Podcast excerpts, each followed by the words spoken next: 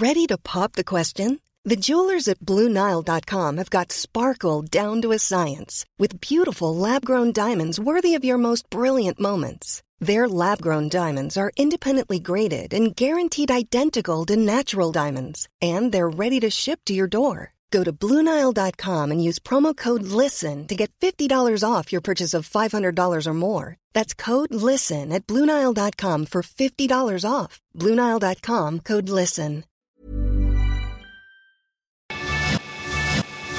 Lo cuento, te lo cuento. Tu dosis diaria de noticias. Muy buenos días, comienza tu día con toda la actitud, con tu dosis diaria de noticias, así que vámonos con las notas.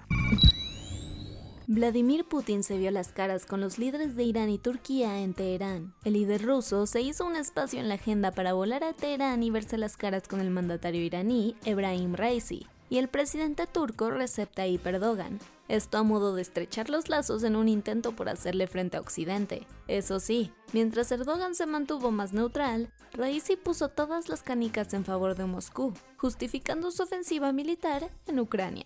Otro tema que salió a colación es la guerra en Siria, donde las tres naciones han metido su cuchara, aunque apoyando a diferentes bandos. Por su parte, Moscú y Teherán apoyan el régimen de Bashar al-Assad en recuperar el control de los territorios, mientras que Ankara cuida las espaldas de los rebeldes, menos la de los kurdos, claro. Si bien no llegaron a acuerdos concretos, el líder iraní tomó la batuta y le dijo a Erdogan que la prioridad conjunta debe ser evitar nuevas confrontaciones para erradicar el terrorismo en el norte del país. En otros temas, el propio Putin declaró que las conversaciones para destrabar el bloqueo de trigo y otras semillas ucranianas para frenar la crisis alimentaria van bien, aunque faltan algunos detalles por afinar.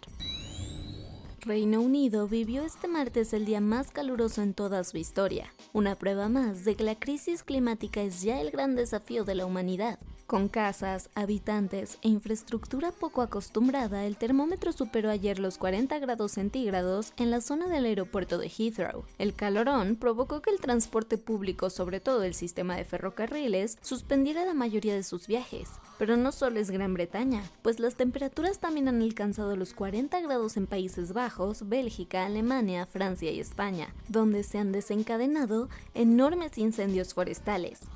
El secretario general de la Organización Meteorológica Mundial dijo ayer que estas olas de calor en Europa serán cada vez más normales y más intensas como consecuencia de nuestra incapacidad por atender la crisis climática desde hace años. Vámonos a los cuentos cortos. A más de dos años de que el COVID-19 tocó la puerta de los hogares mexicanos, sabemos que oficialmente se han registrado 6.4 millones de contagios y 326.523 muertes a causa de la enfermedad. Pero eso no es todo lo que se sabe a estas alturas, porque de acuerdo con el subse de salud Hugo López Gatel, 7 de cada 10 personas que murieron por COVID en esta quinta ola no estaban vacunadas. Este dato de entrada habla bien de la eficacia de las inmunizaciones y le dan la torre a los antivacunas.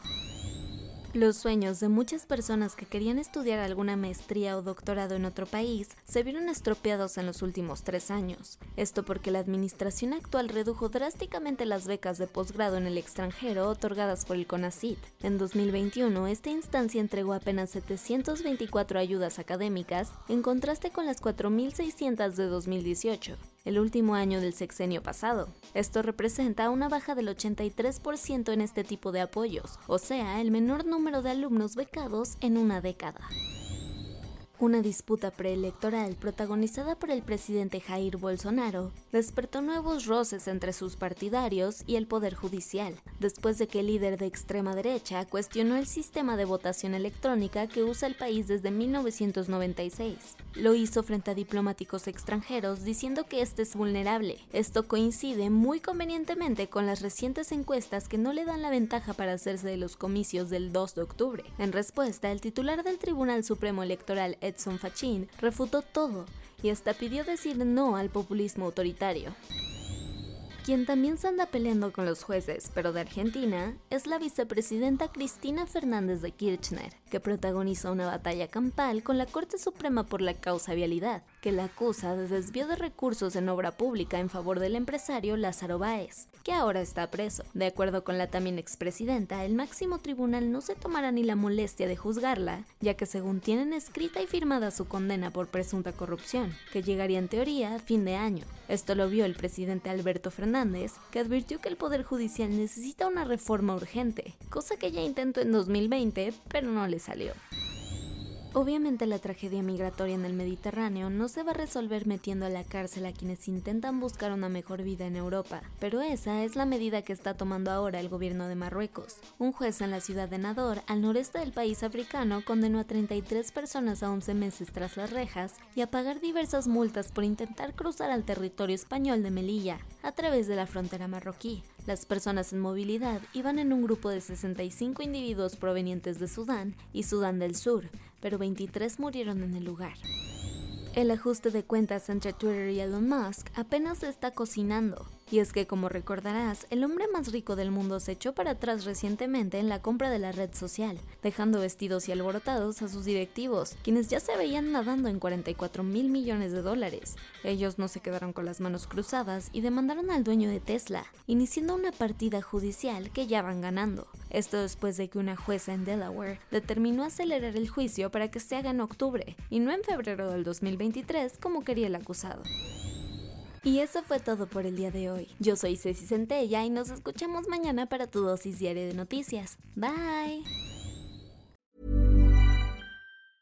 Hey, folks, I'm Mark Marin from the WTF Podcast, and this episode is brought to you by Kleenex Ultra Soft Tissues your ally to help tackle your allergy symptoms this season. I love the change of seasons, but nobody loves pollen and all those other things floating in the air that make you sneeze during this nice weather. Kleenex Ultra Soft tissues are hypoallergenic and allergist approved. So fight back against watery eyes and runny noses without worrying about irritating your skin. For this allergy season, grab Kleenex and face allergies head on.